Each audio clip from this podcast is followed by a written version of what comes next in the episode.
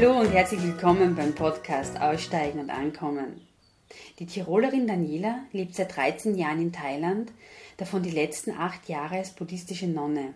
Mit Anfang 20 war sie zum ersten Mal in Thailand und besuchte einen Meditationskurs in einem buddhistischen Tempel.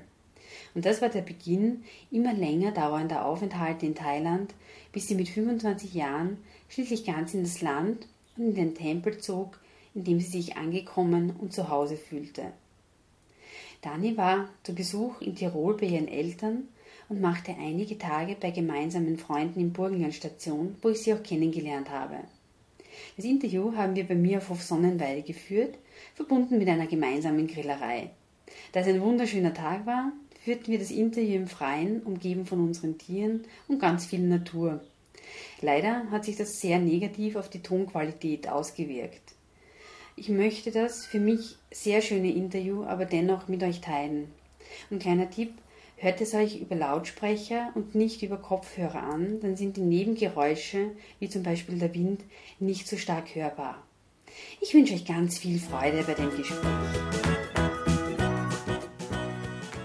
Daniel, dann sage ich mal herzlichen Dank, dass du äh, herkommen bist und dass, dass du dich bereit erklärt Danke hast für, für das Interview. Mich würde jetzt aber gleich vorweg als erste Frage interessieren, wie, bist, wie hat es nach Thailand verschlagen? Ausgerechnet nach Thailand? Ausgerechnet nach Thailand. Also, das in Kurzfassung. Kann gut, gern noch lang sein. viele Schritte haben mhm. nach Thailand geführt. Ne? Ja. Ähm, Menschen, die mich inspiriert haben oder die mir Anstöße gegeben haben. Mhm. Ähm, wie ich da schon erzählt habe, war ja eigentlich äh, Indien mein, yeah. mein Traumland, mhm. das ich ja dann aus diversen Gründen äh, eh nicht gemacht habe. Yeah. Und dann aus mehreren Seiten eigentlich gleichzeitig zum gleichen Zeitpunkt mir die Leute einfach nach Thailand mhm. hingezeigt haben. Einer von denen Menschen war mein Massagelehrer, mhm. bei dem ich meine Massageausbildung gemacht ja. habe. Der hat gemeint, statt Indien wäre Thailand noch was gut für Frauen mhm. zum Alleinereisen, weil es sicher ist und also Meditation, Massage, Buddhismus, ja. schönes Land zum Reisen. Ja, und dann ähm, war ja, ähm, hat mich interessiert, thailändische Massage zu lernen in mhm. Thailand. Meditation hat mich interessiert. Ja. Ähm, gleichzeitig hat dann ein Kollege von mir, der Pilot mhm. von der Laude Air gesagt, ah, wenn Indien nichts wird, mhm. ich fliege nach Thailand, fliege mhm. mit mir mit, fliege mit mir nach Bangkok mit und dann mache einen Urlaub in, in Thailand, ist das, was ich will. Und zum gleichen Zeitpunkt hat mein äh, damaliger Freund auch, auch, noch einen Kontakt hergestellt mit der österreichischen Nonne, diese Mädchen Brigitte, die ja. Meditationskurse gibt in Thailand. Du warst aber sehr jung. Wie ist überhaupt der, der Wunsch so entstanden, nach Indien oder in den asiatischen Raum zu gehen? Ganz früh schon kann ich mich erinnern, dass die Berge, also ich bin in Tirol aufgewachsen, mit den schönen Tiroler Bergen und den Alpen und das ist ja alles wunderschön, aber irgendwann einmal ist es, als wenn du Wände vor dir hast. Und ähm, ich habe irgendwie hat mir der Weitblick gefällt, mein eigener Weitblick irgendwie, also der Weitblick auf die Leute, ist es mir alles zu eng geworden. Mhm. Und eigentlich das schon ziemlich früh. Und als ich dann mit 16 Siddhartha gelesen habe, hat so quasi die Bombe eingeschlagen. Und also da, das war wirklich ein Schlüsselmoment bei mir, wo ich mir gedacht habe, boah, wenn ich die Matura habe, mhm. Indien, Haare abscheren, aufs Nagelbrett, yeah. einmal auf was Käse machen und also ausbrechen aus meiner Welt. Mhm. Weil mir halt schon früh irgendwie die so Fragen geplagt haben. Ne?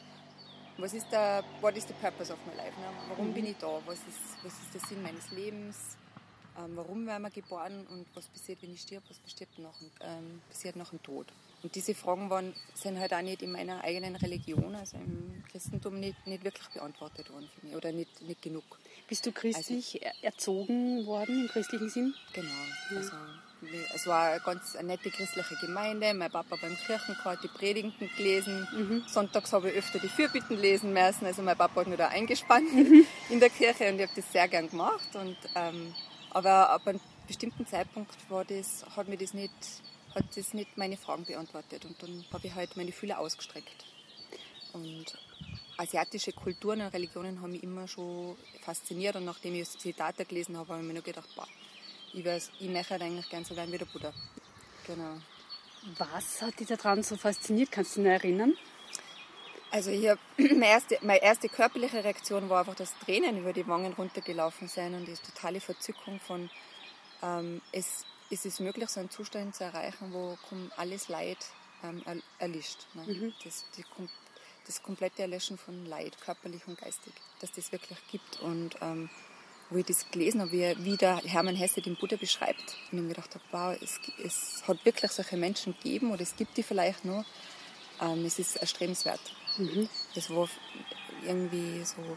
Es war nie erstrebenswert für mich, irgendwie erfolgreich werden im Beruf oder Geld zu machen oder zum Beispiel Kinder kriegen und Familie. Das war eigentlich nie irgendwas, was, was fasziniert hat. Aber so diese Vorstellung von ein perfekter Mensch zu werden ja. oder vollkommen zu werden als Mensch im Herzen und im Geist, ähm, das, das hat mich fasziniert und ähm, ich wusste, es gibt Menschen, die das geschafft haben und wenn die das kennen, dann kann ich das vielleicht auch. Und hast du da mit anderen äh, Religionen auch noch befasst, außer dem Buddhismus? Also an der Oberfläche gekratzt, würde ich sagen. Hinduismus, mhm. schon Islam auch, ähm, genau. Also meine Schwester hat, nachdem sie gemerkt hat, dass ich mich für Religionen interessiert, so, mal so einen großen Atlas der Weltreligionen geschenkt, mhm. den ich mir durchgeackert habe. Also ich habe ein bisschen Ahnung von anderen Religionen, also tief, ähm, tiefes Studium anderer Religionen habe ich eigentlich nicht. Genau. Das heißt, das hat die eigentlich so zum Buddhismus sehr stark hingezogen. Und ich habe aber Buddhismus nicht in Österreich irgendwie kennengelernt oder was gelesen oder so, mhm. gar nicht. Erst in also Thailand dann. Voll Thailand, ja. totaler Einstieg. Wie war da der Einstieg? Wie waren die Berührungspunkte? Also angefangen hat meine Reise mit Urlaub und schön am Strand, mhm. was man halt so macht. Meine, meine Thai-Massage habe ich dann gemacht, die Ausbildung. Und irgendwann einmal habe ich mir gedacht, boah, jetzt habe ich so viel gesehen vom Land und mein ganzes Geld aufgebracht, aber ich kenne nicht Land und Leute und nicht die Kultur. Und dann war der Zeitpunkt, ins Kloster zu gehen. Und ich habe ja diesen Kontakt von dieser österreichischen Nonne, mhm. von meinem damaligen Freund, die habe ich dann auch kontaktiert und habe 2001 war das, habe ich mein neues Jahr 2001 habe ich mit einem Silent Retreat begonnen. Also dieses Silent Retreat, was kann man sich da vorstellen darunter? Schweigen, mhm. viel Stille, äußerlich, aber mhm. innerlich plappert es ja ständig. Ne? Also man lebt das Gelübde, also man legt auch Gelübde ab im Kloster, man hält sich an Verhaltensregeln, die man im Kloster einhält. Ähm, man versucht zu schweigen eben, nur wenn es notwendig ist. Ähm, es ist, der Tagesablauf ist ähm, streng strukturiert mit geleiteten Meditationen. Es ist morgens und abends halt ein kleines Chanting gegeben, also die Rezitation von buddhistischen Texten. Genau. Warst du da schon entschlossen, Nonne zu werden oder war das so das, das erste, die erste Berührung? Das, genau, das war der Sprung ins kalte Wasser. Einfach die Neugierde und das Ausprobieren und geht so sein oder was man sich halt da so vorstellt, diese romantische Vorstellung, stundenlang im Schneidersitz unterm Baum, totale Stille und so. Und das war ja eigentlich die, voll die Katastrophe, die ersten, sieben, die ersten drei Tage Folter, geistige und körperliche Folter. Also es war eigentlich gar nicht, was ich mir vorgestellt habe. Es ist eigentlich schwere Arbeit so ein Meditationskurs. Also diese stille und langersehnte ähm, Freiheit vom Geist. Und von, also das, das hat lang gedauert, bis das irgendwann einmal eingetreten ist. Eigentlich viel Arbeit mit dem Geist und einer Technik eigentlich. Ne? Genau. Und nachdem es eine Katastrophe war jetzt am Anfang, weshalb bist du trotzdem dranbleiben? Ich glaube, ich war immer, ich war also stur, vielleicht kann man auch sagen ehrgeizig, aber ich habe immer schon Sturschädel gehabt. Also wenn ich mir was Kopf gesetzt habe, habe ich das durchgezogen, komme was wolle. Immer schon. Also aufgeben hat es nicht so schnell bei mir gegeben. Und ähm, ja, also ich wollte da mit einem Erfolgserlebnis weggehen. Ich wollte nicht eigentlich eben sagen, man, das ist vielleicht echt nichts für mich. Mhm. Und ja, ich kann erinnern, am dritten Tag war so ein Schlüsselerlebnis, das so mein Herz aufgemacht hat, nur weil der Lehrer was gesagt hat und das hat mich so berührt. Das hat mich so, ähm, das hat wirklich mein Herz aufgemacht und ähm, habe dann alles auch zulassen und auch annehmen können, auch wenn es vielleicht nicht die ersehnte Stille ist oder ähm, das, was ich erwartet habe. Und von da an ist es dann Tag für Tag besser geworden. Mhm. Genau. Und dann bin ich gleich noch eineinhalb Monate geblieben. Ja. Statt sieben Tage sind eineinhalb Monate geworden. Ähm, war es dann die eineinhalb Monate hauptsächlich in diesem Kloster? Genau. Ja. Und wie ist es dann weitergegangen? Selber Praxis machen. Mhm. Also da, die Lehrer lassen dich dann los, nicht mehr an der Hand gehalten. Das heißt, ähm, du hast dann auch unter Tag selber praktizieren müssen. Morgens und abends waren halt gemeinsame Chantings mit den Mönchen. Einmal essen gemeinsam mit den Mönchen, aber der Rest der Zeit halt selber dann die Praxis mache. Und das war eigentlich so auch das Schwierige dann wirklich so nach sieben Tagen, okay. Und jetzt muss ich mich allein hinsetzen, ohne die Gruppe und alleine Gehmeditation machen. Und ist es schwieriger, äh, alleine als in der Gruppe? Ich denke, als Anfänger ist es vielleicht leichter in der Gruppe, ja. Weil die Gruppen, es reißt dich mit. Weil am Anfang, wenn du eine Stunde, eine Stunde sitzen musst und es tut alles schon weh und äh, du darfst gerne einen Kaffee trinken gehen oder dem irgendwo hinlegen und dann schlafen. Äh, Näppchen, äh, Napping. Äh, ja. irgendwo so hinter die Halle auf die Parkbank und schnell einmal. Mhm. Machen ja einige, vor allem ja. gern Details. Weil mhm. ähm, naja, und wenn du siehst, die, deine Nachbarn links neben dir, die sitzen alle schön aufrecht und gerade und äh, verzucken keine Miene, das weckt halt den Ehrgeiz, wenn du denkst, wenn die das können, dann kann ich das auch. Und dann ist es, also es spannt die an. Also auf jeden Fall anspannt. Einmal, es reißt die mit, die Energie, auch die Leitung durch den Lehrer, der ihn immer wieder zu erinnern, was der Objekt ist in der Meditation. Das kann die Atmung sein, bei der Nase oder bei der Bauchdecke. Mhm. Und dann auch, dass er immer wieder die daran erinnert, wenn, du, wenn er sagt, ähm, wenn deine Gedanken schweifen, mhm. dann war es das, aber bring die gleichzeitig wieder zurück. Also, mhm. Und das sagen sie ganz oft. Ne? Mhm. Wenn du die gerade, egal es macht nichts, wenn du dich gerade ertappst, dass du wieder irgendwo herumschweißt und schweifst und die Gedanken woanders bist, dann sei dir dessen bewusst und komm einfach wieder zurück. Und das musst du hunderte Male machen, tausende Male. Ne? Und die erinnern dich halt dran, weil wenn du halt zum Beispiel eine Stunde alleine sitzt, dann ist dieser Gedankenstrom vielleicht mal eine halbe Stunde und du merkst es gar nicht. Du spinnst einen Gedanken nach dem anderen und dann dauert dann das immer ewig, bis du selber eigentlich wieder mal drauf kommst. Ja. ich bin ja eigentlich gar nicht bei mir. Mhm. Und es ist natürlich leichter, wenn du einen Lehrer hast oder jemand, der das anleitet, der mhm. dich immer wieder zurückbringt. Andere Methode ist, dass sie durch den Körper gehen zum Beispiel. man Was bedeutet das? Ich glaube, in unserem Sinne wäre das vielleicht autogenes Training, wo man so bewusst Körperregionen entspannt, wo man anfängt vom Kopf bis zu den Fußspitzen so wirklich den Körper durchgeht, mit bewusster Atmung und ähm, Muskelentspannung. Also ist auch eine Art von Meditation. Aha, ja. Das heißt, man lernt auch durchaus auch verschiedene Techniken, wie man am besten. Genau. Was ist das Ziel eigentlich? Zu sich kommt? zu sich kommt. Ähm, ja, Ziele, also grundsätzlich gibt es ähm, zwei Arten von Meditationen. Also in meiner, in meiner Tradition, das ist Theravada-Tradition, mhm. das ist die Lehre der Ältesten, was zum Beispiel in Thailand praktiziert wird, in Laos, Sri Lanka, Indien. Und wir sind so eher die striktere Linie und da gibt es halt zwei große Medi ähm, Meditationen, würde man sagen. Das ist einmal Vipassana-Meditation, diese Einblick, Einsichtsmeditation und Samatha bedeutet ähm, stille Meditation. Und ähm, das sind halt die Objekte sind verschieden und eben der, das, der Erfolg oder das Ziel ist dann auch äh, verschieden. Bei der, ja. Ich wollte gerade fragen, kann man das kurz erklären? also bei der Vipassana-Meditation, Einsichtsmeditation geht es hauptsächlich nicht um Ruhe. Also es kann schon auch Ruhe und Stille kann das schon passieren, aber im, im Grunde sollst du immer im, im, gegenwärtigen Moment sein und voll da sein. Das heißt, auch immer dir bewusst sein über die sechs Sinnestore. Also wenn du weißt, da ist zum Beispiel die sticht der Moskito, dann bist du dessen bewusst, du weißt es. Du kannst es auch noten im Geist. Also man, wie sagt man, man macht eine Mental Note, also eine mhm. Notiz im Geist. Wenn Hören, Hörbewusstsein da ist, Sehbewusstsein, Riechen, Schmecken oder eben Denken, dann, äh, dass du das weißt. Alles, was einen Eindruck macht ne, am Körper oder im Geist, dann weißt du das. Und Einsicht und Klarblick entsteht eben dadurch, dass du weißt, was, wie die Welt draußen passiert, was da passiert, was ähm, das mit dir einen Kontakt macht, was dann bei dir innerlich passiert. Ne? Mhm. Zum Beispiel, du hörst, ähm, du hörst zum Beispiel äh, das Geräusch von einem Hund bellen und wenn du Hunde magst, dann ist das natürlich angenehm. Mhm. Und wenn, irgend, wenn aber zum Beispiel ein Vorbeifährt und die stört dich gerade in deiner Meditation, dann ärgerst du dich vielleicht, dann denkst du, was hat denn der gerade mit dem Motorrad, stört mich gerade. Ja. Und alles, was so Kontakt macht bei uns, löst halt entweder positiv, negativ oder neutrale Gefühle aus bei uns. Und das siehst du halt in dieser Klarblick-Meditation ganz klar. Was, mhm. Wie du eigentlich reagierst, wie du in Verbindung stehst mit der Welt und was innerlich dann passiert. Ähm, Im Gegensatz zur Samatha-Praxis ist es, du hast nur ein Objekt, also es ist wirklich so fokussiert auf ein Objekt, das zum Beispiel die Atmung, und du blendest alles andere aus. Also bei der Klarblick-Meditation ist irgendwie so ein Weitblick mit offen und bei der Samadha-Praxis eher ein Fokus, ein Objekt und bei dem Mhm.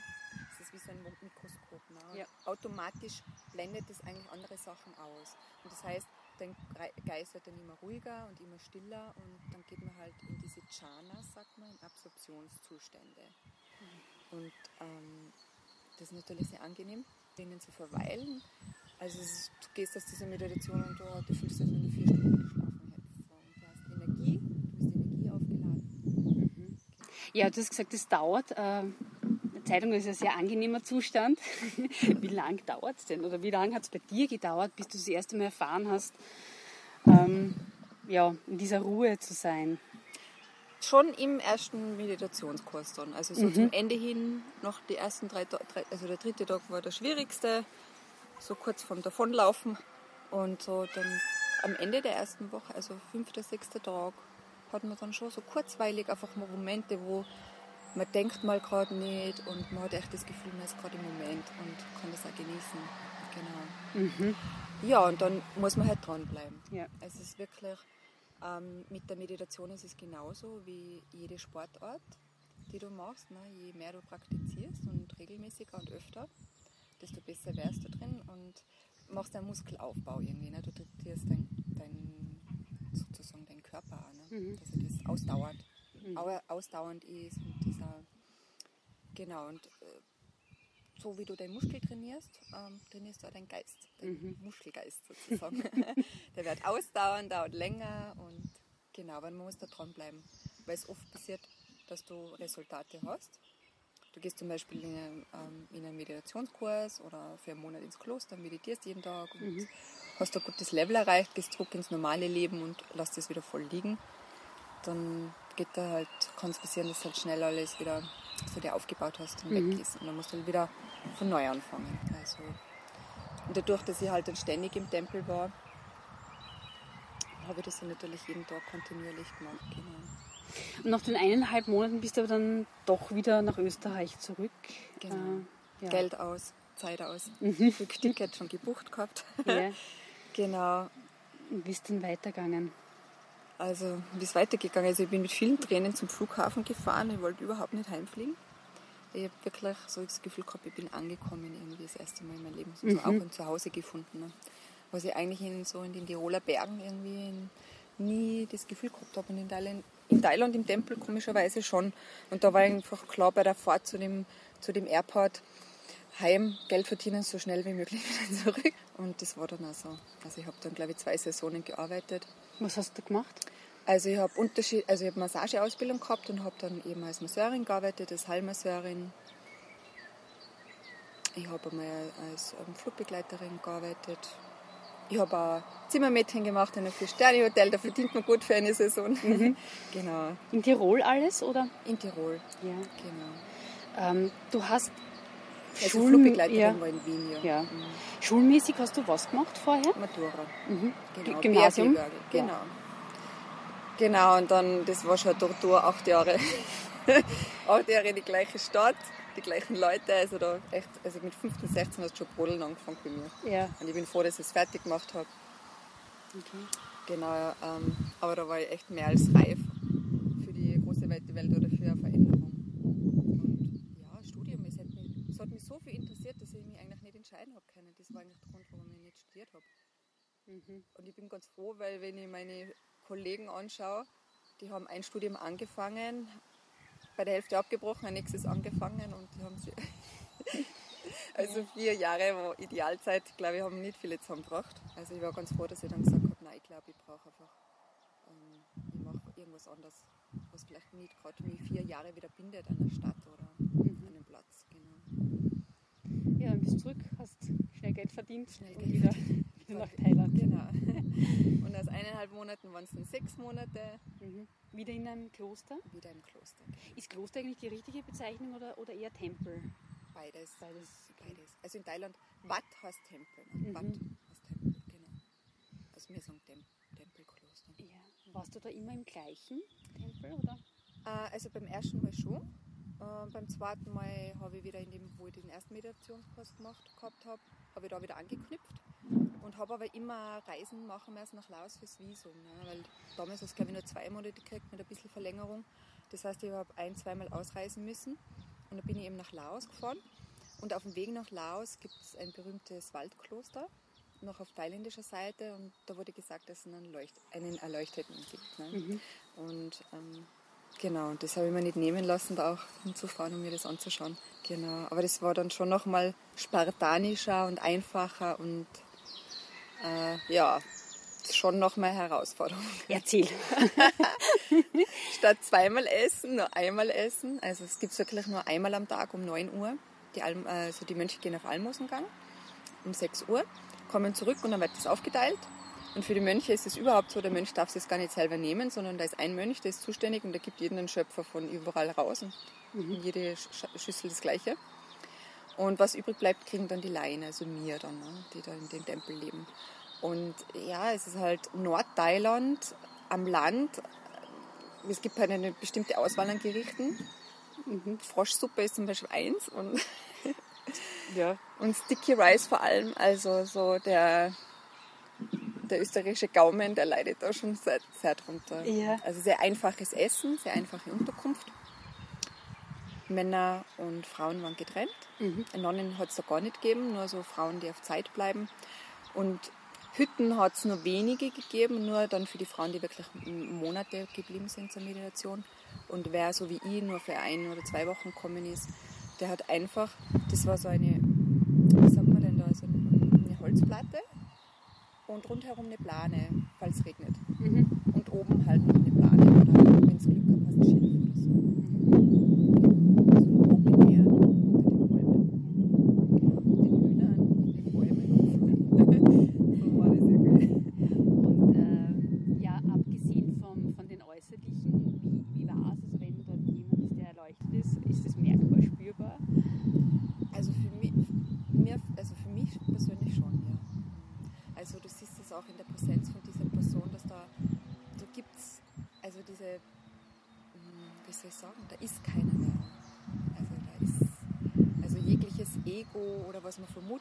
bei jemandem, ähm, vor allem was für einen Status der da gehabt hat. Ne? Also er hat sich nicht auf dem Thron gesessen oder so. Ne? Er hat die gleiche Behandlung gehabt wie alle, wie alle seine Schüler, also er ist nur ein bisschen höher gesessen. Aber du hast gesehen, mit was für einer, mh, hm, wie, also, ähm, wie sagt man denn da auf Deutsch, so diese, diese Hingabe, was die Schüler zu ihm gehabt haben. Ne? Also du hast wirklich gespürt, ähm, wie diese Lehrerfunktion, die er gehabt hat. Und das, manchen steigt das natürlich zu Kopf. Ne? Wenn da noch ein bisschen Ego da ist, dann mhm. kann es also schnell passieren, dass derjenige, ja, aber das war bei dem Lehrer überhaupt nicht. Also das ist Gefühl da ist wirklich keiner mehr. Ne? Also, und die Augen, also wenn du, den, wenn du siehst, wie der, wie, der, wie der schaut, also du hast gar nicht mehr das Gefühl, er, er schaut durch die durch, weil er das durchblickt irgendwie. Ne? Ja, und äh, ganz ehrlich, ich muss auch sagen, in der Präsenz von einer Person, was das, wie leicht es ist, da zu meditieren. Ne? Also, also es strahlt aus auf alle strahlt anderen. Aus, er strahlt aus. Und ähm, ja, oft arbeiten die, auch wenn sie nicht wirklich was sagen, oft arbeiten die halt mit ihrem Geist, um ihren Schülern zu helfen. Und ähm, ja, also ich habe da schon ein paar spannende Erlebnisse gehabt, wo ich mir gedacht habe, okay, das habe ich bis jetzt so nicht erfahren. Gell? Mhm. Wo halt auf einer anderen Art und Weise kommuniziert werden also auf der geistigen würde ich sagen. Ja. Und du bist auf, auf dich allein gestellt. Ne? Also du musst da wirklich in dem, in dem Waldkloster musst du alleine praktizieren. Man trifft sie wirklich nur einmal zum Essen und dann mhm. bist du auf dich allein gestellt. Aber wie kann man sich das dann vorstellen? Wann, wann triffst du dann diesen äh, Mönch, der eben erleuchtet ist? Gibt es so Runden, wo man zusammen meditiert? Also in dem äh, Waldkloster war es so, dass eben beim Essen austeilen haben die Laien auch dazukommen dürfen und ähm, die Mönche sind halt in einem Bereich gesessen, haben gegessen mhm. und wir haben dann die Reste bekommen, haben dann auch gegessen und nach dem Essen hat er dann einen Dhamma-Talk gegeben, kann man sagen. Also mhm.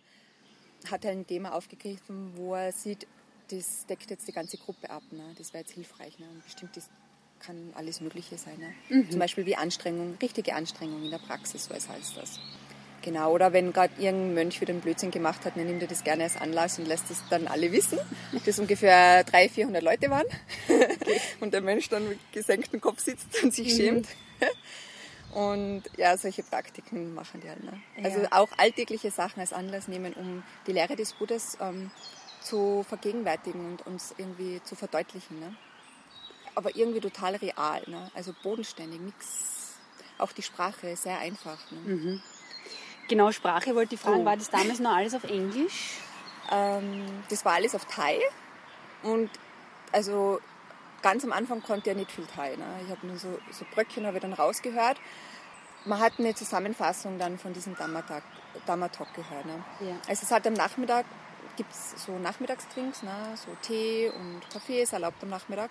Und da hat man die Möglichkeit gehabt, dann mit einem westlichen Schüler von diesem Lehrer zu reden oder Fragen zu stellen. Mhm. Und der hat dann oft auch die Zusammenfassung gegeben von dem Morning Talk und genau. Wie schwer ist dir gefallen, Thai zu lernen? Oh. ich glaube, ich war am, ganz, am Anfang auch faul. Hatte ja Mädchen Brigitte, die österreichische Nonne, die mir fleißig mhm. übersetzt hat und ist dann bequem. Und ähm, die ist dann aber aus meiner Radar, also die hat dann den Tempel, wo ich dann gelebt habe, verlassen. Und dann musste ich Thai lernen. aber das ist erst passiert, nachdem ich wirklich nach Thailand gezogen bin und das war ja. mit 25 dann. Vorher mhm. waren immer nur so kürzere Aufenthalte und mit 25 wirklich der Schritt so, mhm. jetzt gehe mal für ein Jahr und ähm, wenn alles gut läuft, vielleicht sogar mhm. länger. Ne? Das heißt, es war mit 25 dann schon ein bisschen im Hinterkopf, es könnte sein, dass du ganz bleibst. Genau, also ich habe eigentlich ziemlich in Österreich alles alles ähm, aufgelöst. Ne?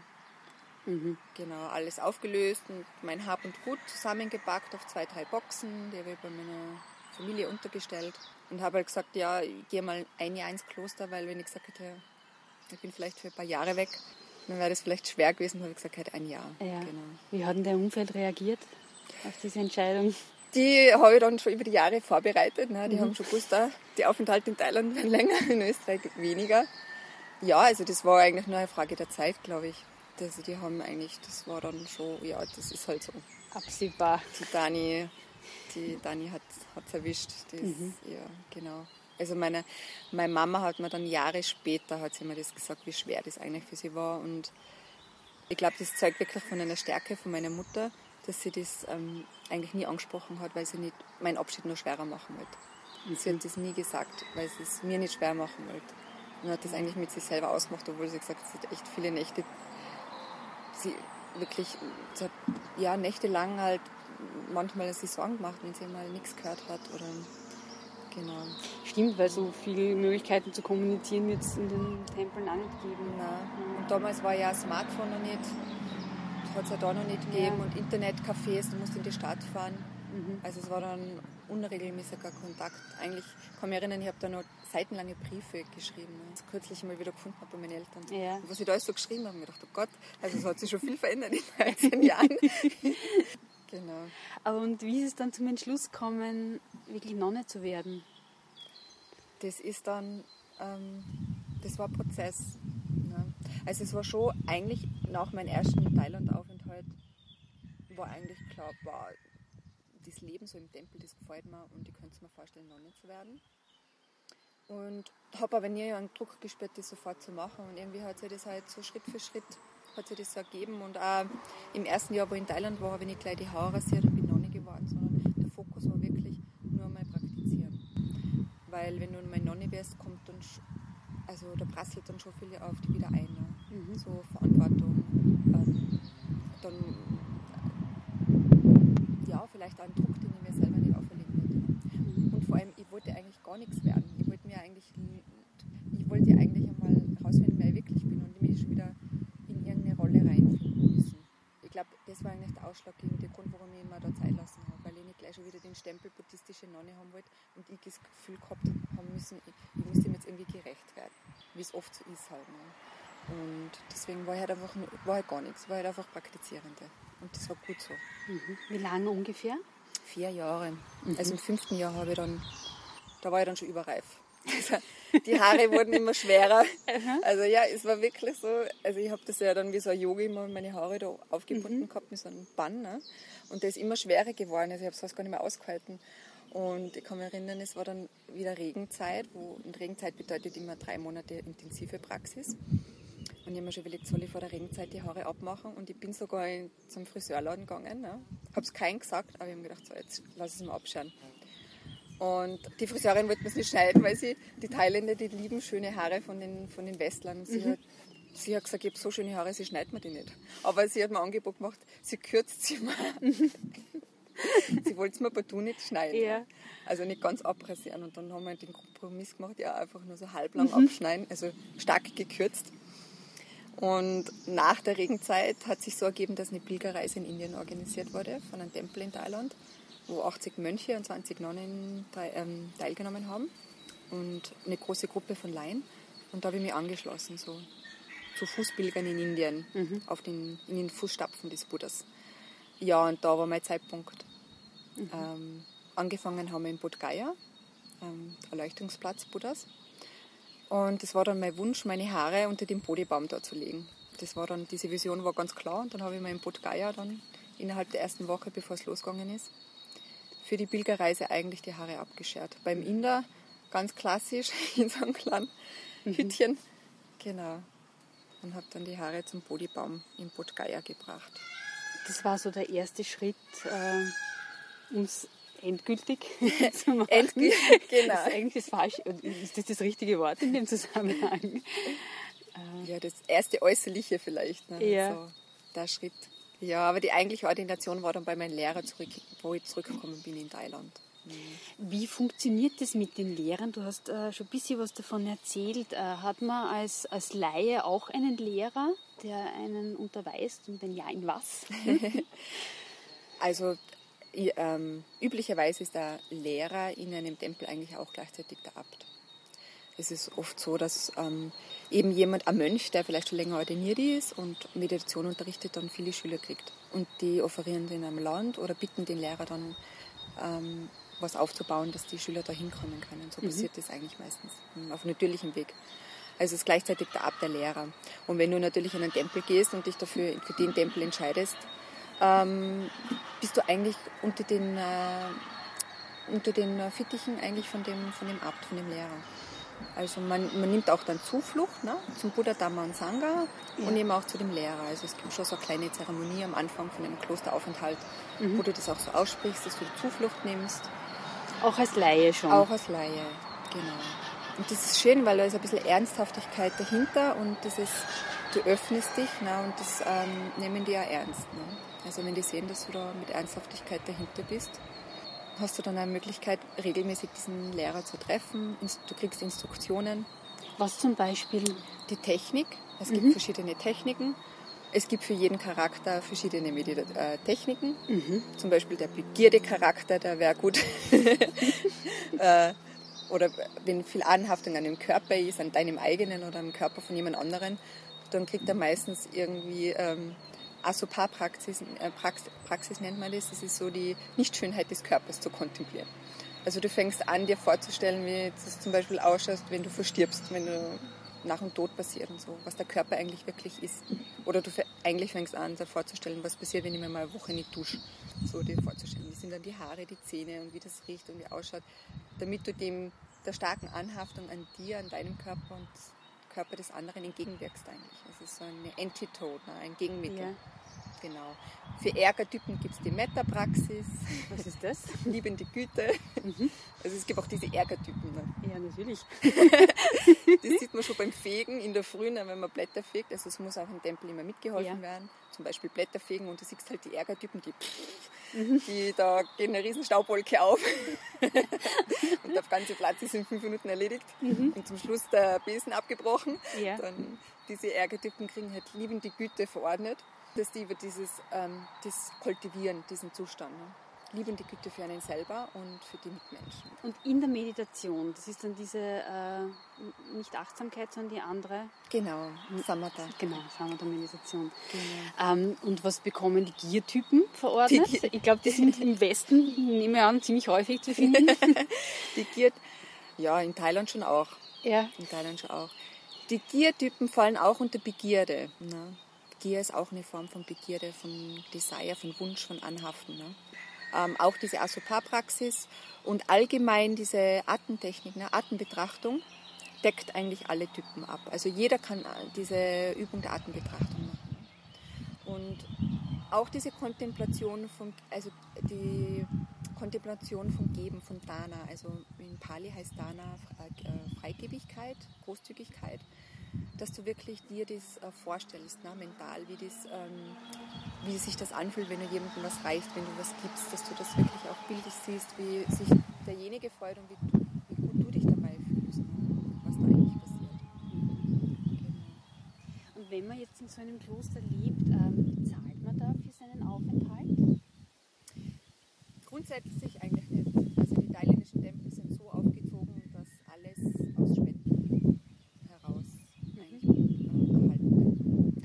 Das Jetzt- heißt, es ist ja, genau. freigestellt. Also wenn ich jetzt zum Beispiel so sagen, ich würde das gerne mal für ein, zwei Monate machen, suche mir einfach einen Tempel raus, schreibe den an Genau. und dann gehe ich hin. genau. Was ändert sich dann, wenn man, oder was hat sich für dich geändert, wie du dann wirklich ordiniert hast? Ja, ein, das ist eine gute Frage und das wäre immer wieder gefragt, vor allem von Nonnen, die schon ordiniert wurden. Aber ich muss ganz sagen, also grundsätzlich nicht viel, weil ich in diese Rolle einfach reingewachsen bin. Mhm. Na, Also ich war wirklich eine überreife Frucht. also ähm, natürlich hat sie einmal, äh, wie die Leute auf mich wirken, war eigentlich mehr, als, also für mich selber vielleicht gar nicht so viel, weil äh, dieser Prozess so, so fein war, ne? so nicht so abrupt irgendwie so Mhm. raus aus dem Weltlichen, aus Österreich rein in den Tempel und eine Ja. Nonne, sondern es war wirklich so ein schrittweiser Prozess, das ist so nicht grundsätzlich nicht, von der Praxis hat sich nicht viel verändert vom Status her. Ne? Also ich habe dann woanders sitzen müssen, wann nimmt man das Essen oder den Mönchen gegenüber, solche Sachen halt. Ne? So statusmäßig halt im Tempel. Gibt es da formelle Schritte? Äh, für, also du hast jetzt eben gesagt, die Haare scheren ist ein, eines, einer der Schritte. Was gibt es sonst noch für, für Schritte, um Nonne zu werden? Also du, vor der Ordination besorgst du dir auch eine, eine Nonnenrobe. Bei mir war es so, dass die ältere Nonne im Tempel halt mir ihre alte vermacht hat, wo ich ganz froh war. Und die hat mir auch dann, die, äh, wo ich dann in Thailand war, hat sie mir offiziell nochmal die Haare geschoren. Ne? Nach Indien dann nochmal. Hat mir die ältere Nonne mir die Haare geschert, hat mir dann die Nonnenrobe angezogen, dann bin ich zum Lehrer gegangen mit Blumen, Räucherstäbchen, Kerzen und du bittest halt formell um die Annahme von den acht Gelübden die kriegst du dann erteilt. Genau, und dann kriegst du einen Segen von einem Lehrer und das ist Das dann ganz unspektakulär. Und äh, man sucht sich dann einen Tempel aus, wo man dauerhaft oder länger, länger ist. Genau. Ist es eigentlich möglich, dann den Tempel zu wechseln ähm, als, als Nonne? Kann man ja. Also üblicherweise ist es so, dass man als Nonne oder als Mönch fünf Jahre bei einem Platz bleibt und bei einem Lehrer, damit man ein gutes Fundament, dass man wirklich versteht, um was geht und da gut in dieser Technik ist, in der Meditation, weil überall wird es ein bisschen anders praktiziert oder der Fokus auf was anderes. Ähm, und nach den fünf Jahren kannst du dann eben die Fühler ausstrecken und mal losziehen. In der, ja, grundsätzlich ist es so, aber in der Praxis, also heutzutage, viele halten es gar nicht aus. Mhm. Also die Mönche oder Nonnen, die ich jetzt in meiner Zeit mitgekriegt habe, es Ja. kann ich eigentlich keine sagen oder keinen, der das fünf Jahre irgendwo ausgehalten hat. genau. Du selbst? Ich war fünf Jahre bei meinem Lehrer. Mhm. Und dann bist du in ein anderes Kloster gegangen. Genau, nach fünf. Und das war gar nicht so geplant. Das, also ich war ja, ich war ähm, vier Jahre, dreieinhalb Jahre bei meinem Lehrer, so als Laien und dann Nonne nochmal ein bisschen über ein Jahr. Und dann waren meine fünf Jahre bei dem Lehrer eigentlich um und da ist es bei mir schon losgegangen irgendwie. Mhm. Es hat sich auch in dem Tempel viel verändert, muss ich dazu sagen. Also es ist größer geworden, der Lehrer bekannter. Und ja, bin eigentlich nicht der Fan von überlaufenden großen Tempeln. Und ähm, Ja. diese Intimität zum Lehrer und zum, in dem Tempel mit der Gemeinschaft, das hat sich halt alles verändert, dadurch so viel Zulauf war. Und da war einfach mir klar, ich glaube, es ist gerade was anderes dran und habe meinen Lehrer gebeten um Erlaubnis, dass ich mal ein Jahr, schon wieder ein Jahr so Erfahrung sammeln darf. genau. Das habe ich dann gemacht und Mhm. bin aber eigentlich nicht mehr zurückgekehrt nach dem Jahr. Also schon, um ihn zu besuchen, aber nicht ins Kloster, Mhm. um dort wieder zu leben. Wie kann man sich ähm, so ein Kloster, so ein Tempel vorstellen, wo du jetzt bist? Wie, viel, wie viele Menschen leben dort? Dauerhaft und, und Laien? Es ist ganz unterschiedlich, die Tempel in Thailand. Ja. Ne? Das kann von kleinen Waldtempeln, von äh, vielleicht fünf Mönchen, zehn Mönchen. Ich meine, ich denke, wenn so zehn Mönche, das ist regu so Mhm. regulär. Ne? Das findet man schon oft in, so durchschnittlich Ja. die Tempel, so zehn Mönche oder ein bisschen mehr. Nonnen immer weniger, stark weniger, ne? weil die Templer... Ab, also immer weniger als Mönche sozusagen. Immer weniger als Mönche, ne? ja. genau. Laien dann, je nachdem wie groß, ob der Tempel Möglichkeit hat für Unterbringung. Also es gibt da Tempel, die keine Laien nehmen. Genau. Ja. Vor allem die Stadttempel ähm, sind dann auch die Studiermönche, also das ist auch eine Sparte. Es mhm. gibt so die Waldmönche und dann gibt es auch die Studiermönche. Ja. Das ist ja auch farblich unterscheiden von der Robe. Was machen die Studiermönche? Ähm, äh, die leben dann halt in der Stadt, in einem Stadtkloster, was wirklich auch so wie unsere Klöster ein bisschen, also ja. mehrstöckige Gebäude sind, die halt dann äh, entweder im Kloster, die schon im Tempel die Schule haben oder zum nächstgrößeren Tempel gehen, um da ähm, Studium zu machen, also Pali-Studium, die Sprache, in der eigentlich der Buddha gesprochen hat oder wo die Texte überliefert wurden. Pali-Studium, Suttenstudium, die Lehre des Buddhas, genau. Und was bist du für eine Nonne? was bin ich für eine Mann? Ja klar, eigentlich schon eher Wald. Eher Wald. eher Wald. Und Eigenstudium. Mhm. Genau, also für die Westler ist sowas ja eigentlich nicht. Also du musst ja schreiben können. Reden, das habe ich mir dann nur angeeignet. Aber also schreiben bin ich, ich kann das Alphabet und kann ja. meinen Namen schreiben und Adresse, aber das war es dann schon. Mhm. Also für die Westler hat es so eine Ausbildung nicht gegeben. Das war dann eigentlich Eigenstudium. Mhm. Wie läuft so der Alltag ab? in, ja, für dich im Kloster? Hm, früh. Wenn der Hahn kräht. Ja.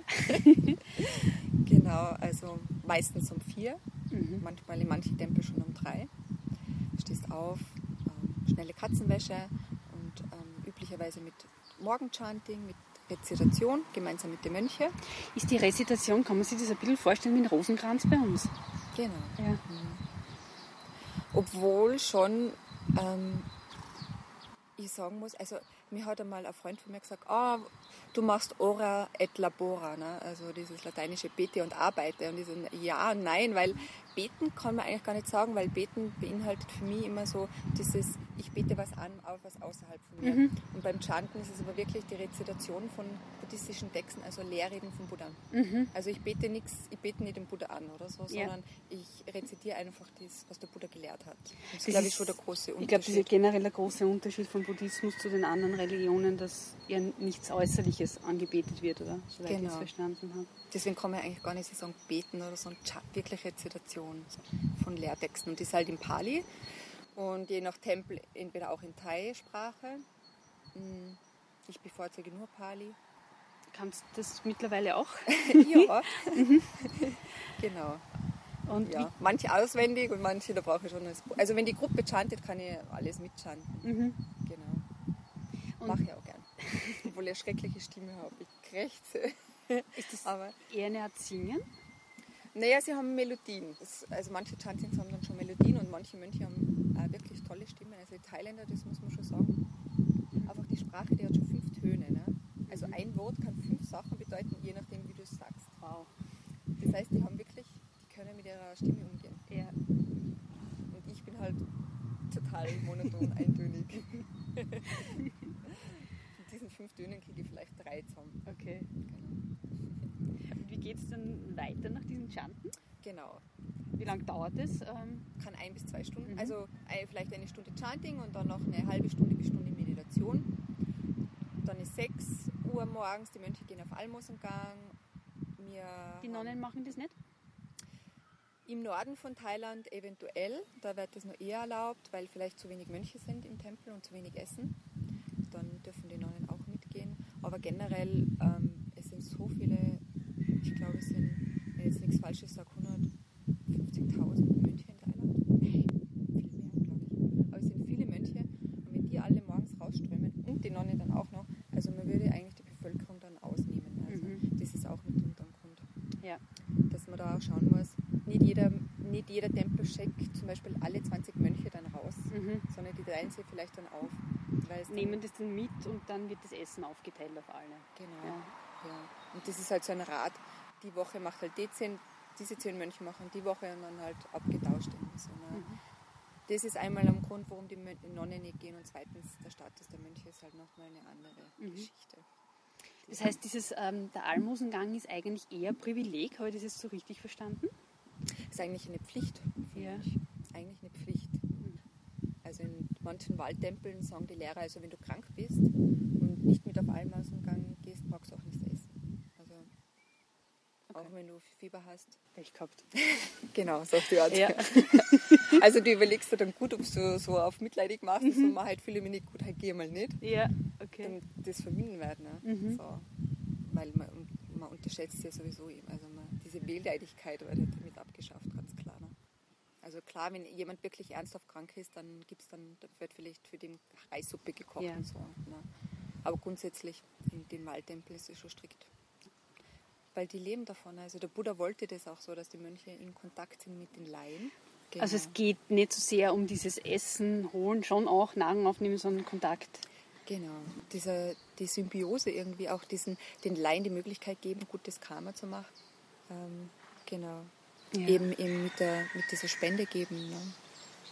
Und dann vielleicht auch Vertrauen gewinnen, dass es wirklich möglich ist, so einen Weg zu gehen. Und das auch, also wenn du in ständigen Kontakt bist mit solchen Menschen und die siehst und wow, die leben das wirklich, äh, mhm. die setzen das wirklich um, was der Buddha gelehrt hat, ist noch möglich, dass die Vertrauen gewinnen und irgendwann vielleicht auch mal den Schritt machen. Ne? Genau.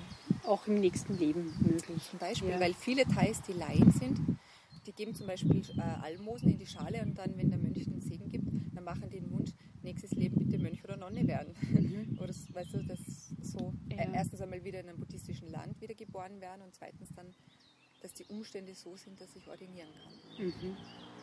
Das machen ganz viele. Ja. Mhm. Und ja, während die Mönche so auf Almosen gegangen sind, was, was machst du da? Reinigungsarbeiten. so ein Tempel will auch instand gehalten ja. werden. Das kann Blätter fegen, ähm, Blätter fegen, ähm, in, der, in der trockenen Zeit zum Beispiel Blumen gießen, Bäume gießen äh, oder im Garten irgendwas arbeiten. Die Hallen, es ist halt, die Hallen sind oft irgendwie offen. Ne? Es ist ganz viel Staub und Laub auch in den Hallen. Das muss gefegt und gewischt werden. Mhm. Eventuell vorbereitet für die Mönche, die Sitze, Genau, oder für die, die was im Tempel leben, die Sitze vorbereiten, solche auch. Mhm. Und dann ist Frühstück. Frühstück oder einmal Essen am Tag. Also die Waldtempel sind nur einmal Essen am Tag. Das ist halt dann eine längere Prozedur, aber das ist nach dem einmal erledigt. Und wenn es zweimal Essen ist, dann halt ein Frühstück und dann nochmal Mittagessen. Genau, da wird das Essen aufgeteilt. Zwei Zeiten. Und zwischen, wenn aufgeteilt werden, dann ist zwischen Frühstück und Mittagessen Meditationszeit oder selbstständig? Oder? Genau. Ah, mhm. ja, kommt drauf an. Ähm, wenn es ein Tempel ist mit Laien, die da zur Meditation kommen können, dann kommt auch meistens ein Lehrer und gibt Instruktionen oder man in der Halle, man meditiert gemeinsam in der Halle. Und da seid ihr auch dabei, wenn die Laien äh, meditieren, also die, die, Nonnen und Mönche? Kommt auf den Tempel drauf. Mhm. Verschieden. Verschieden. Ja. Ist wirklich, oder individuell auch. Ne? Genau. Aber als, als Mönch oder Nonne bleibt ja das dann eigentlich Mönche eher nicht, außer der, der was die Aufgabe dazu hat. Und die Nonnen dann eher freiwillig, würde ich sagen. Mhm. Ja, genau. und wenn's, wenn der Tag so früh anfängt, wann, wann geht er zu Ende? Zwischen 9 und 10, also eigentlich um 10. Mhm. Genau, 10, wenn du Fleißaufgabe machst, noch mhm. ein bisschen länger. Aber ich muss schon sagen, dadurch, dass die, die Sonne eigentlich regelmäßig um 6 Uhr untergeht in Thailand mhm. und es dann schon so dunkel ist, also um 8 kommst du dann schon vor wie 10. Ja. Und um 10 schon wie Mitternacht. Also was, was ist Fleißaufgabe? Wäre das weiteres Meditieren, weitere Versenkung? Genau, weil es gibt ja eine Morgenandacht, dieses Morgenchanting und dann gibt es auch immer Abendchanting mhm. mit Rezeption und Meditation. Und da kannst du natürlich gerne nur in der Halle bleiben meditieren oder in deinem eigenen Zimmer, in deiner eigenen Hütte oder eben draußen, weil es ja so warm ja. draußen dann weiter meditieren. Also es ist eigentlich der Hauptbestandteil des Tages, die Meditation. Genau schon, also es sind schon, zumindest in die Klöster, wo ich war. Ähm, ob, ja, außer, außer wir hatten Kurse, Meditationskurse, was wir einmal im Monat angeboten haben, das ist natürlich ist dann nochmal was anderes. Ne? Mhm. Also da haben wir dann weniger Zeit zur Meditation, das ist, geht los von Organisation bis zur Betreuung, also du bist dann Du bist vieles. Gibt es eigentlich auch so Ämter wie jetzt in, in christlichen Klöstern, dass, dass äh, verschiedene Nonnen und Mönche bestimmte Aufgabe haben, wie jetzt die Küche oder keine Ahnung, die Verwaltung? Hm, gute Frage. Ne? Naja, dadurch, dass das eigentlich alles relativ einfach gehalten wird im Tempel und die Struktur und der Tagesablauf einfach ist, mhm. ähm, gibt es dann auch nicht so viele Arbeitseinheiten oder Möglichkeiten. Die Nonnen findet man halt Wo glaubst du? In der Küche. okay, manche Dinge ändern sich nicht. Nein. da reicht man 10.000 Kilometer nach Thailand und Land in der Küche. ja, ich muss, ich muss dazu sagen, äh, ich lasse die Tempel von vornherein wissen, dass ich, ich, ich bin wirklich nicht gut zu gebrauchen in der Küche. mein, meine Erfahrung durch Zimmermädchen in Thailand ähm, macht sie gut bezahlbar. Ich bin die Putzfee im Tempel. Mhm. Ich mache das lieber. Okay. Also für die Mönche kochen. Vor allem, ich habe einfach wirklich keine Ahnung. Die Teigküche mhm. und die Gerätschaft und so, das ist ja nicht wie unsere Küche. Also mit so Gaskocher und Wokpfanne mhm. und bei 35 Grad da noch drinstehen und mhm. irgendwas abbraten. Das lasse ich dann lieber die Thai-Frauen machen. Das heißt, es ist äh, jetzt in den Tempeln nicht ausschließlich die Ernährung durch Almosengang, sondern es wird auch selbst gekocht? Wenn zum Beispiel Laien im Tempel zur Meditation kommen dürfen, reicht das Essen oft nicht aus. Mhm. Na, es hängt natürlich von der Größe vom Tempel ja. ab und dann gibt es eine Tempelküche. Mhm. Und dann werden entweder Laien angestellt und bezahlt, was auch gut ist für die Leute in der Umgebung, weil die oft keine Arbeit haben. Oder eben es sind Nonnen da und die dann das gern machen. Mhm. Und grundsätzlich, die Nonnen in Thailand, ich habe ganz wenige junge Nonnen getroffen, mhm. thailändische Nonnen, sind oft 50 plus oft schon in Rente und dann, okay, was mache ich jetzt mit meinem Leben noch? Mhm. Viele sind vom Ehemann verlassen worden schon, Kinder sind groß ja. und dann wollen die halt irgendwie noch gutes Karma machen, bevor die halt ins nächste Leben übergehen mhm. und sagen sie, ja, dann bin ich lieber Nonne im Tempel und mhm. ja, also das geht. Man kann nach einem normalen Leben, unter Anführungszeichen, nach einem weltlichen Leben dann durchaus auch noch ins Kloster eintreten. Absolut. Ja, alles möglich. Alles möglich. Allerdings bei den Mönchen gibt es eine Obergrenze von 60 Jahren. Okay. Das schon. Ja. Genau. Ja, und es kommt halt darauf an, je nachdem, was du für Fähigkeit hast oder in was du gut bist, wirst du halt dann eingeteilt. Bei mir war es dann halt so, ich war dann halt oft eine der wenigen westlichen Leute im Tempel, die Thailändisch sprechen konnte. Mhm. Und dann war ich halt Übersetzerin. Genau, das war eigentlich mein Hauptjob, neben Putzen. Ja. und Meditationsanleitungen geben. Äh, in den Tempel, wo du jetzt bist, bist du die einzige westliche Nonne? Mädche Brigitte. Mhm. Genau, die andere. Also zur zweiten, zur zwei. Österreicherin, ja. Genau, mhm. zur Österreicherin. War das Zufall? Nein, also ich habe bei mir bei ihr einen ersten Kurs gemacht mhm. und über die Jahre haben sie unsere Wege immer wieder gekreuzt. Also klar, man ist verbunden miteinander ja. und Sie organisiert ja Meditationskurse und ist auch, wird auch älter und müder und ähm, ist natürlich freut sie dann, wenn sie einen Meditationslehrer hat, der da hilft. Und das war dann entweder ich oder ähm, Ajahn Tamasaro, ein irischer Mönch. Mhm. Auch ein amerikanischer Mönch hat da mitgeholfen. Genau, da hat, man sie abgewechselt. Ja. Aber mit Brigitte, mit Mädchen Brigitte hat sie mhm. ganz klar die mhm. Verbindung aufrechterhalten. Ja. ja. Genau. Du hast gesagt, bei der Ordination äh, bekennst du dich auch, ich hoffe, ich formuliere es richtig, zu den acht äh, Gelübden. Stimmt das so? Kannst du dir vielleicht ähm, kurz sagen, was, was das beinhaltet, was das für acht Regeln sind? Also es sind acht Trainingsregeln mhm. eigentlich. Ne? Und die wörtliche Übersetzung ist, ähm, es ist immer der Satz, ich versuche mich, die, ähm, oder ich ähm, nehme dieses Training auf mich. Ne? Mhm. Das nicht du sollst, so wie bei den zehn ja. zum Beispiel. Na, es ist schon ein Unterschied, wenn man das von Pali auf Deutsch übersetzt, ist immer dieser, ich versuche mich, ich trainiere mich mhm. in der Verhaltensregel Nummer eins, das wäre nicht zu töten mhm. und nicht Leid zuzufügen. Ja. es fängt bei groß an, den Ameisen und Moskitos.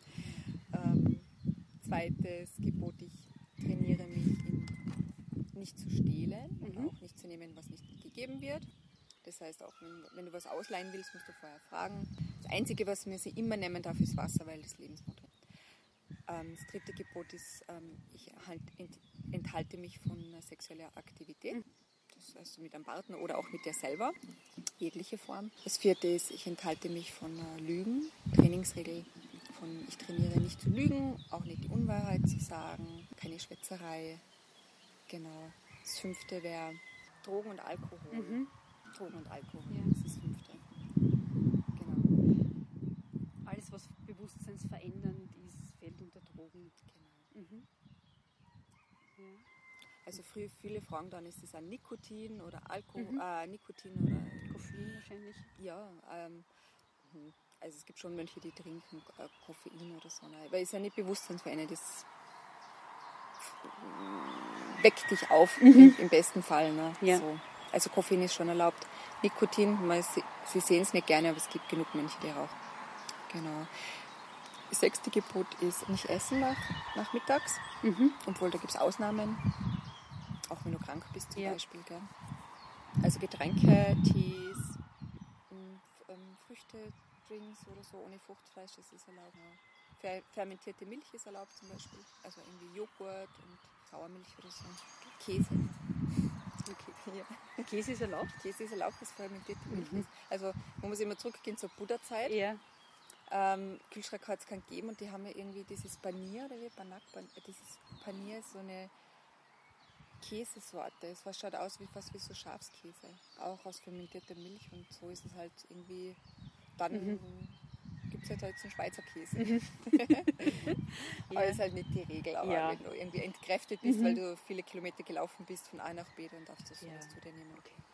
Genau, das siebte Gebot ist, ich trainiere mich in der Enthaltsamkeit von Movies und also keine Filme, ins mhm. Kino gehen, keine Veranstaltungen, ja. Konzerte, Aufführungen. Also zur Buddhas Zeit war es ja, da hat es so Bühnen, Puppenspiele, Bühnenaufführungen gegeben und so. Solche Sachen nicht, weil das lenkt dir ab ja. von deinem Ziel, was du eigentlich erreichen mhm. willst. Es fällt auch noch mit drunter nichts Körperverschönendes wie Make-up, mm, Parfum, ist nicht erlaubt. Cremes schon in dem Sinn, wenn du zum Beispiel in einem kalten Klima lebst oder aber auch in Indien zum Beispiel, wo es auch super kalt sein kann, ne? Dass du da schon was draufschmieren kannst ne, auf die Haut. Es schützt einfach, ja. Und Deos für die, damit deine Mitmenschen nicht so leiden müssen. Allerdings geruchlose Deos. Ja. Und das achte ist halt auf keinen hohen und luxuriösen Bett zu schlafen. Ja. Was hat das für einen Hintergrund?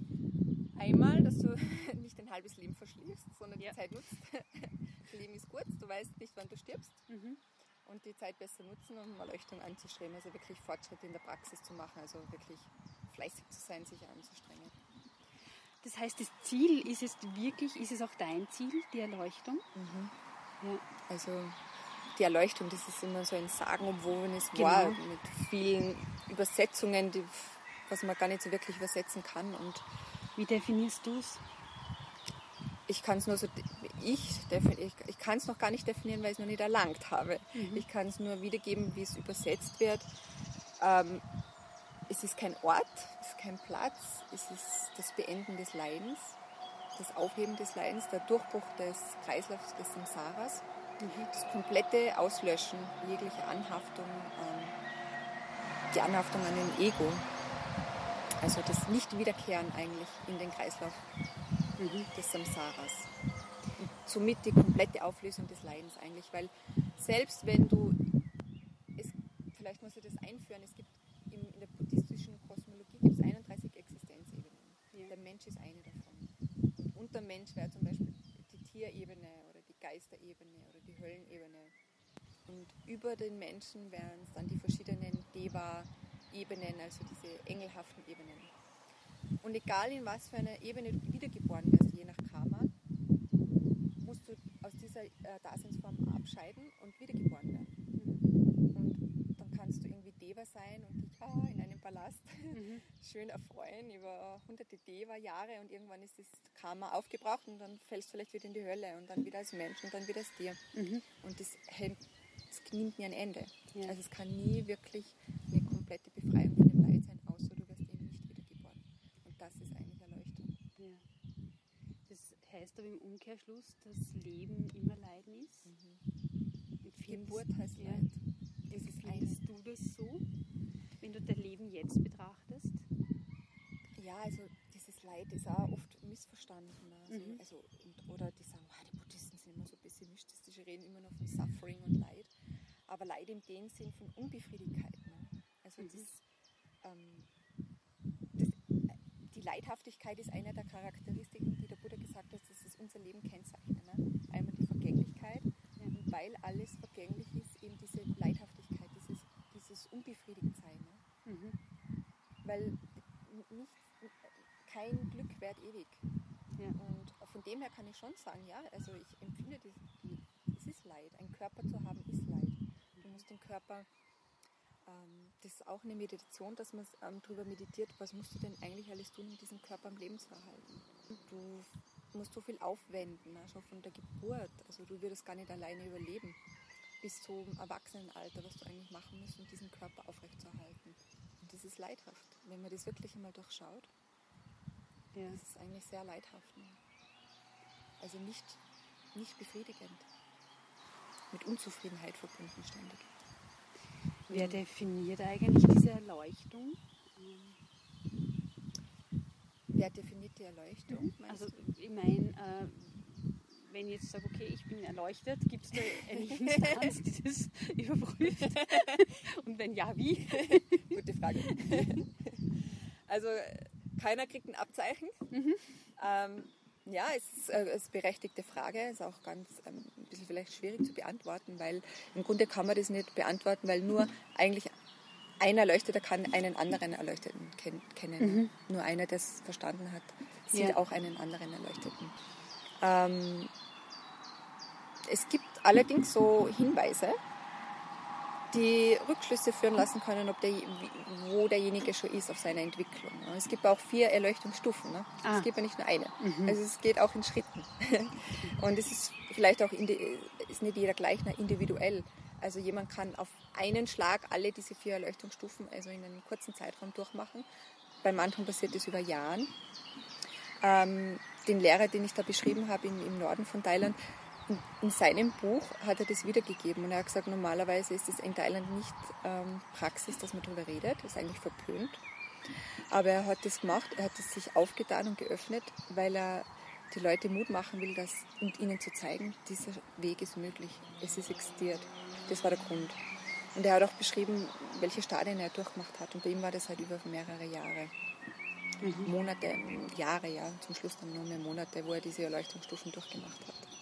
Genau. Ja, also ein guter Lehrer kann das schon bei seinen Schülern dann, dann auch schon sagen, wo erkennen. Genau. Wie viel da noch da ist oder nicht. Genau. Du hast, äh, wie wir vor einigen Tagen gesprochen haben, gesagt, äh, es sind einige Mönche oder Äbte äh, hellsichtig. Ist das etwas, was damit ein bisschen einhergeht? die Gucke werde ich sagen, es ist ein schönes Beiprodukt. Oder wie? Ja. Meditation. ja, eine Hellsichtigkeit kann ein Nebenprodukt sein von Konzentrationspraxis. Also das ist Samatha-Praxis. Wenn du viel Samatha, aber bei den Lehrern muss man dazu sagen, also die sind, mein Lehrer, wo ich ordiniert habe, der ist mit fünf Jahren im Garten gesessen unterm Baum, weil die Eltern gerade irgendwie was gemacht haben und der hat nichts zu tun gehabt und ist da da gesessen und dann war der vier Stunden im Chan, also der ist vier Stunden in, in absolut ohne beabsichtigt. Ne? Der ist mhm. einfach tief versunken in Meditation mit vier, fünf Jahren. Und ist dann auch schon Novize geworden. Ne? Ich glaube, mit, mit zehn Jahren ist er ins Kloster gekommen, ist Novize geworden. Mhm. Und ja, also der hat schon über viele Leben ähm, meditiert und halt in der Richtung praktiziert ja. und das mitgenommen. Also Mhm. Ähm, das ist sicher schon ein Vorspann. Mhm. Ähm, ja, aber grundsätzlich ist es für jeden möglich. Es ist, das Potenzial ist in jedem drinnen.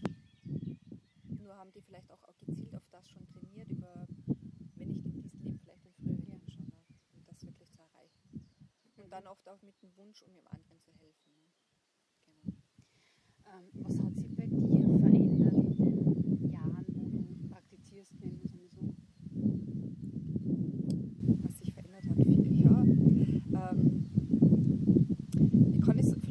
beschreiben im Vergleich von einer Zwiebel, so wie wenn du die Zwiebel schälst, so eine Schale nach der anderen und du kommst immer näher zum Kern, irgendwie so würde ich das beschreiben. Ne?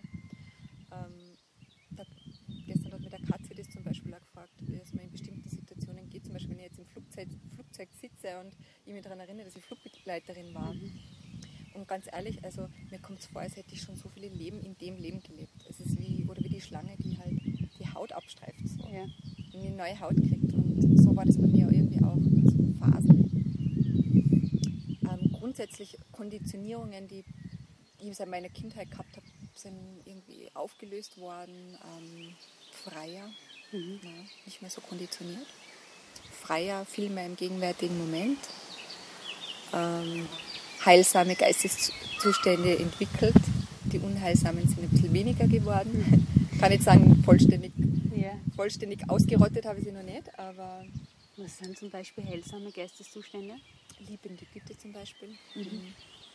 Liebende Güte, Mitgefühl, ähm, Großzügigkeit, ähm, Barmherzigkeit, mhm. genau, Mitfreude, Gleichmut zum Beispiel auch. Mhm. Ja. Und Unheilsame halt wie Gier, mhm. Ärger. Also das, das sehe ich schon ganz klar, dass das wäre auch noch ärgerlich. Das ist, ich müsste lügen, wenn ich sage, ich habe gar keinen Ärger mehr. Mhm. Aber es ist halt viel ähm, feiner geworden. Ne? ja, auf, feineren Ebenen. Also ich würde, früher hätte vielleicht aus Ärger irgendwie was jemandem gesagt oder mhm. das ausgedrückt durch die Sprache und das ist zum Beispiel jetzt schon mehr so. Ne? Mhm. Also kann auch meine Klappe halten nicht den Ärger runterschlucken, aber halt so einmal ein- und ausatmen und lo mhm. loslassen. Loslassen, loslassen ja. auf jeden Fall. Ne? Mhm. Das ist wirklich loslassen. Ja. Durchziehen lassen, irgendwie nicht alles so ernst zu nehmen. Ähm, die Vergänglichkeit in den Dingen zu sehen, ne? in mhm. Situationen positiv oder negativ. Ne? Mhm. Ja, viel geduldiger bin ich geworden, ausdauernder. Das heißt, war immer so ein bisschen Heizkopf. Mhm. Alles schnell und sofort. Und jetzt halt, ja, alles nach seiner Zeit. Mhm. Verständnisvoller äh, gegenüber meiner Familie vielleicht oder anderen Kulturen, anderen Religionen. Mhm. Und ähm, ja, ich weiß nicht, du hast es jetzt nicht erwähnt, ist eigentlich die Besitzlosigkeit auch etwas, was zum Nonnensein dazugehört? Das ist interessant, dass du es fragst, äh, weil es ja bei den christlichen Nonnen zum Beispiel ja. so ist. Nein, also ein Gelübde ist es nicht. Mhm. Nein. Und man darf durchaus Besitz haben. Ja, es ist, glaube ich, eine ungeschriebene Regel. Ja. ja. Also die Mönche heutzutage besitzen auch ähm, ein Telefon zum Beispiel mhm. oder einen Computer. Allerdings in strikten Waldtempeln ist zum Beispiel das eigene Telefon noch verboten. Also da kommt dann wirklich auf den Lehrer und auf die Praxis an, wo der Lehrer dann sagt, naja, für was braucht ihr eigenes Handy? Mhm. Wir haben Gemeinschaftshandy mit vielleicht einmal Internet am Tag eine Stunde oder so. Ja. Kommt wirklich ganz drauf an. Ich kann ähm, persönlich, ganz ehrlich, muss ich sagen, dass mir zu wenig, zu wenig Regelung, was das betrifft, gibt in Thailand. Mhm. Wo, ich, wo ich das zum Beispiel im Christentum wieder besser finde, weil es so strikte und klare Regelungen ja. gibt, weil es in Thailand mittlerweile irgendwie aus den Rudern gerät. Mhm. Okay. Viele Mönche oder Tempel sind sich selber überlassen und dann, wenn dann der Rolls Royce in der Auffahrt steht und so, schäme ich mich richtig, muss ja. ich ganz sagen. Ist, ähm, deswegen gibt es jetzt eine Einrichtung, Thailand. Die überprüft ähm, einmal jährlich, was der Tempel so ansammelt, mhm. äh, was da so vor der Haustür steht und so, mhm. damit das eben nicht passiert. Es hat nämlich mehrere Vorfälle gegeben, ja. wo Mönche dann angezeigt mhm. wurden, weil sie halt dieses ehrenhafte Leben als Mönche gerecht worden sind. Mhm. Ähm, du bist ja jetzt auf, auf, Urlaub sozusagen hier, oder? Bei, bei deiner Familie. Äh, wie oft kommst du äh, nach Österreich? Ja, das ist ähm, die ersten fünf Jahre gar nicht. Mhm. Die ersten fünf Jahre war wirklich nur in Thailand. Gar nicht so geplant, es ist wirklich nur, es ist so passiert und das war gut so. Aber es wäre möglich gewesen. Ja, obwohl von meinem Lehrer vielleicht gar nicht so, vielleicht gar nicht so unterstützt mhm. worden wäre. Ne? Ähm, aber ich habe gar nicht gefragt eigentlich ja. fünf Jahre. Aber na klar, also mhm. das kann man keiner verbieten. Genau, also fünf Jahre gar nicht. Dann war ich mal zu Hause, dann drei Jahre gar nicht, dann mhm. wieder mal ein Aufenthalten, dann waren es zwei Jahre. Mittlerweile bin ich einmal im Jahr da. Ja, also jetzt regelmäßiger. genau, jetzt regelmäßiger. Genau. Hat das auch mit dem Alter deiner Eltern zu tun? Genau. Ja. Mhm. Ähm, wie gehen deine Eltern jetzt damit um, dass sie dich so selten sehen? Oder so oft jetzt. So oft, ja. Stimmt. Jetzt ist sie schon wieder da. ja, also meine Mama ähm, ja, die genießt natürlich jede Minute. Ne? Ja. Also die hätte es natürlich gern, wenn ich irgendwo einen Tempel noch ganz nahe finde. Irgendwo. Waren die eigentlich auch schon mal besuchen?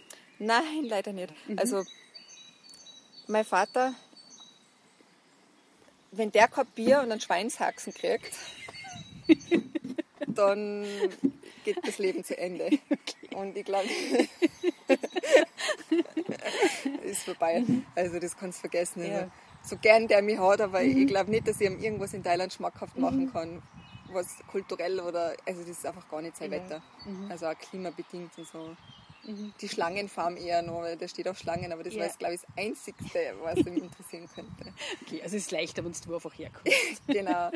Die ja, Mama war schon offener und die wollte ja. mit meiner Schwester kommen. Mhm. Dann hat sie, die haben sie wirklich schon einen Flug rausgesucht und dann haben wir noch über das Datum geredet und einen Tag nach dem Anruf hat sie dann einen Schlaganfall gehabt. Und da war es dann eigentlich, okay. sie hat sich super erholt, ist alles mhm. wieder super, hat wirklich Glück gehabt, nur sie muss jetzt Medikamente nehmen, sie traut sie nicht. Also, mhm sie ist, hat ihre Vergänglichkeit ein bisschen ja. äh, mhm. ist nahe gerückt und ja. dass vielleicht sie im Alter halt ein bisschen mehr auf sie schauen soll. Mhm. Deswegen mhm. so Thailand mit schwülem Wetter und so mhm. hat sie dann echt Respekt davor und glaubt, das wird nichts mehr werden. Mhm. Und ist es für die ähm, vorstellbar, in, in Europa in ein Kloster zu gehen? Genau, ist es im zwei Wochen werde ich nach Deutschland fahren, nach Buttersweg. Mhm. Ist zwar nicht meine Tradition, aber die sind offen für andere Traditionen. Ja. Da war ich letztes Jahr, haben wir das angeschaut, das hat mir gut gefallen. Also du überlegst gerade, ob du nach Europa zurückkommst. Das, ja, aufteilen vielleicht mehr. Mhm. Genau, so die heiße Jahreszeit auslassen und mhm. die Wintermonate zurück nach Thailand. Mhm.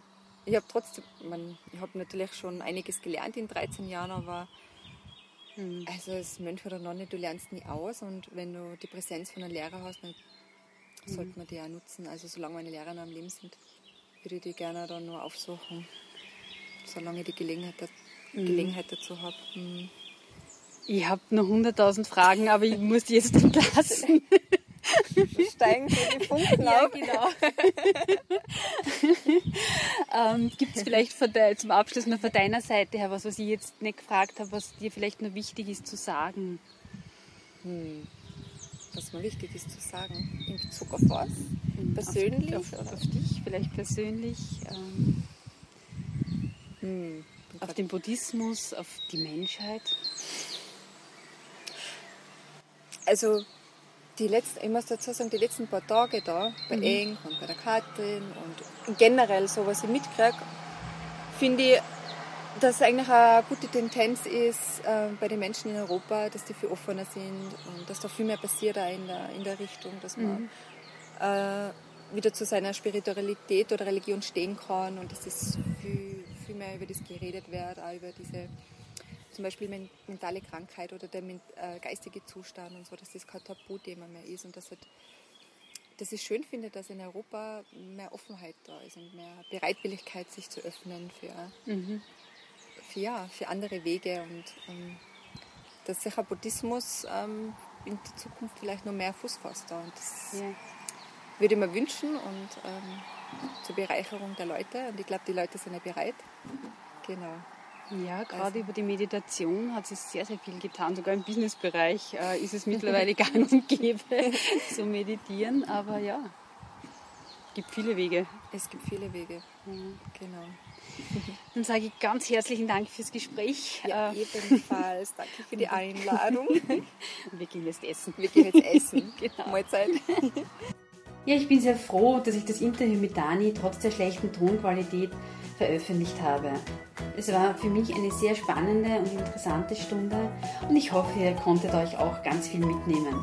Außerdem habe ich für zukünftige Aufnahmen wieder ganz, ganz viel gelernt. Ja, alle muntermachenden Gespräche zum Nachhören findet ihr auch wie immer unter www.elisabethnussbaumer.at. Tschüss und bis bald!